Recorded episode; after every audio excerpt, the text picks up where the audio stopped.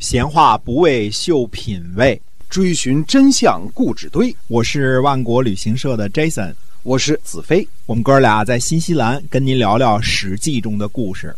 好，听众朋友，欢迎您继续收听我们《史记》中的故事啊！我们再继续跟您聊一聊中国姓氏的问题，这是一个很复杂的、很有意思的问题啊。哎，大家不知道有没有观察过这一点？我从开始思考这个问题是从哪儿呢？这个姓名的姓姓既然是从父亲家传下来的，为什么它是女字边呢？它就是从母系家族继承来的，所以我们这点呢就弄得很清楚了。所以这个姓这是女字边。但是呢，把这个姓儿传承下去的却是男人，靠着我们说父死子继、兄终弟及这种方式来传下去的。那么这个氏呢，是在封地或者叫封邑继承来的，是从父系传承下来的，这个也是肯定的。所以国名、地名往往演变成为姓氏的起源，特别是在周朝建立之后，从封地的这个姓啊，几乎占了中国现在百家姓当中的最主要的部分。最主要的部分都是从这儿来的，嗯，包括这个我们刚才说的杨啊、黄啊、刘啊，都是从这儿来的。宋应该也是吧？宋国来的啊，宋国人啊，对的。那么这个大家都知道呢，周朝天子家族的姓姓姬，对啊，我们说姬姓是标明这是正宗的皇帝的传承啊，传人啊。那么姬姓，那齐国家族的姓呢姓姜，姜子牙从那儿传下来的，对吧？秦国的这个族姓呢姓嬴，那也都是女字边那么呃。姜商，我们说这个姜商家呢，因为他被封在吕，所以又称为吕商。嗯，吕商也好，姜商也好，都是指的一个人姜子牙。所以他是由母亲那儿家族继承来的这个姓姓姜。对，一封的这个地方来说呢，姓吕。所以姓吕姓姜，他等于一个是封地的，一个是母系继承来的，他们家的这个家族的姓。姜子牙大家都知道啊，感谢《封神演义》的普及和扫盲的工作啊。太空钓鱼吧。对的，嗯，呃，秦始皇的家族的姓呢姓嬴，所以我们现在说这个，呃，秦始皇的名字叫嬴政。这个说法呢，就听着有点怪哈。其实这个人呢，他有一个专有的名词叫始皇帝。我们说始皇帝就指秦始皇这一个人，他是一个专有名词。那么他在没当皇帝之前呢，叫秦王政；再往前呢，叫秦太子政。嗯，现在细说的剧本呢，就直呼其名啊，这个嬴政。啊，其实真正现实当中这样直呼其名的。很少，可能别人在转述的时候，记在文字的时候说“嬴政”，可能有这么一个词儿，哎，但是很少有人像现在叫这个李四儿、张三这样叫嬴政。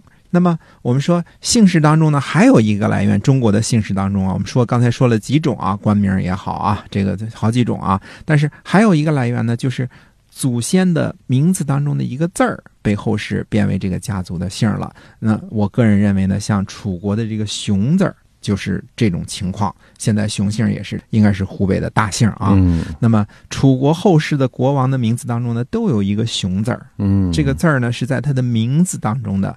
呃，那么这个熊呢，既然是代代相传，就每个国王都用一个熊字，它也就带有这个姓的这个意味了，对吧？本来这个家族呢应该姓咩啊，它就是羊教的意思，就是咩。但是这个音呢也可以读作米。那这个字儿呢？现在感谢《芈月传》的流行啊，这个全中国人民的不论男女老少啊，对对这个生很生僻的字儿的第二个发音是老少皆知了。那么他还姓他这个字儿呢，还可以念成咩咩月传，就是羊叫的那个声音咩。这通俗一点说呢，就是嬴政，就是老嬴家那个名字叫郑的孩子。嗯，项羽就是呃老项家那个叫羽的孩子。哎，人有名有姓，这是中华民族文明的一个特别显著的标志。对，那有名有姓，这是不容易的。到了日本，到了明治维新的时候，才记着给人起个名起个姓。嗯，张三李四啊。山下呀，什么田中啊，什么这个渡边呐，啊，这 都是这个随便就就这按地名啊，也是按地名取的。对，中国人这个字儿，我们说姓字名谁，这个字其实字呢是一个正式的名字，名反倒是一个非正式的名字。号就像人们说的外号这个意思，就是有个什么称号啊，蒙张飞这个称号似的。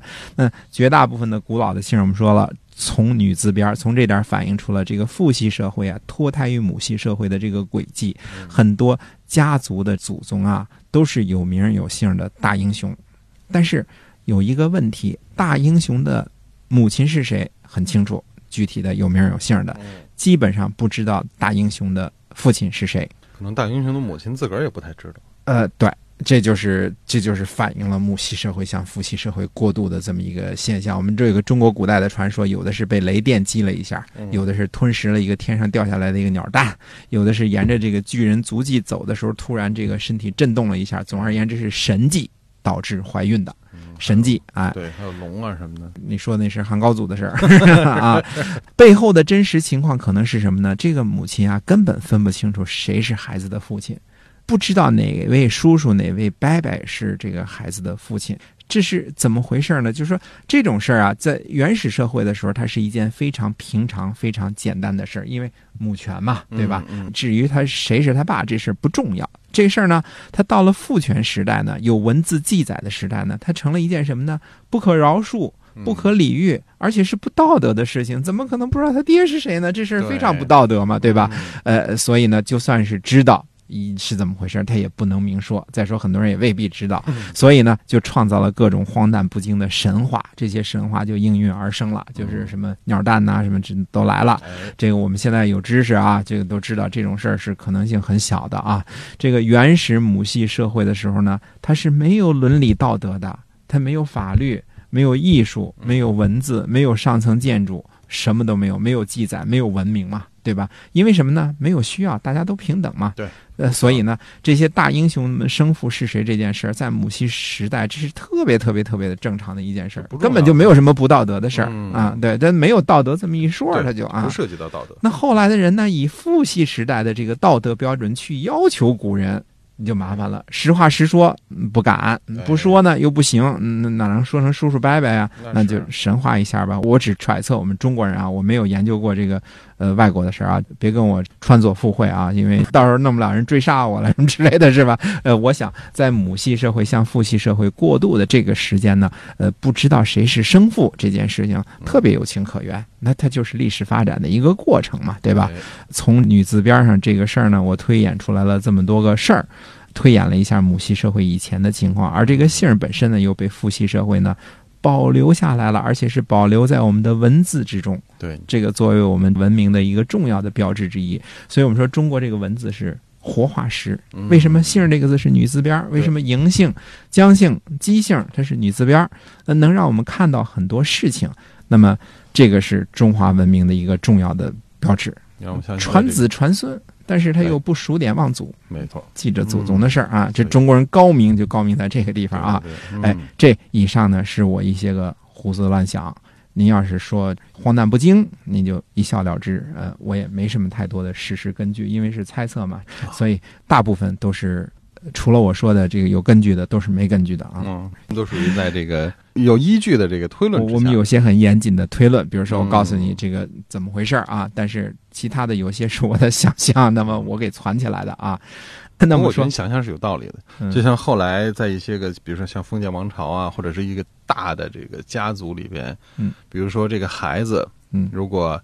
正妻正房无所出的话呢，那可能偏房或者甚至一个丫头生哎生出来的一个儿子呢，可能就交给正房太太去抚养。对，至于他真正的生母是谁并不重要，就算成这个这个正出的了。哎，对，所以这个有点类似于你刚才讲的这个母系氏族的话，其实他的父亲是谁，那是并不是那么重要啊，大家也不会去刻意去追究啊。就是你是一个反正到了这个父系社会的时候，母亲是谁，大家反倒觉得不重要。对对对，一定要知道父亲是谁，但是母亲呢就没反而没有那么重要了啊。对，所以我们现在其实往往这个旧社会的时候，这个我们说解放前都是记某某氏的妇女，就是某氏。我我我奶奶跟我说，我叫于张氏。其实我奶奶是有名有姓，是叫张玉。呃，德育的育，叫张玉，但是他跟人说我叫于张氏，他就是张氏嫁给了老于家，这这这么回事于张氏都是这么叫的啊。啊，所以这个氏和姓呢，到这个时候又变成反过来了，哎呦这前后呢有点那个什么，所以中国这个叫法有意思啊。所以我们说讲了这么一圈之后，我们回到皇帝了，皇帝是少典之子，那么少典很可能是个官名，我们没人知道。皇帝，我个人推论，很可能就是一个早期出走母系部落，另行建立一个新的部落的一个远古的大英雄。所以，父亲是谁，实际上是不知道，或者是假托少典。轩辕这个字儿呢，不像是母系氏族继承来的，很可能就是他居住的一个部落在轩辕之丘而得的。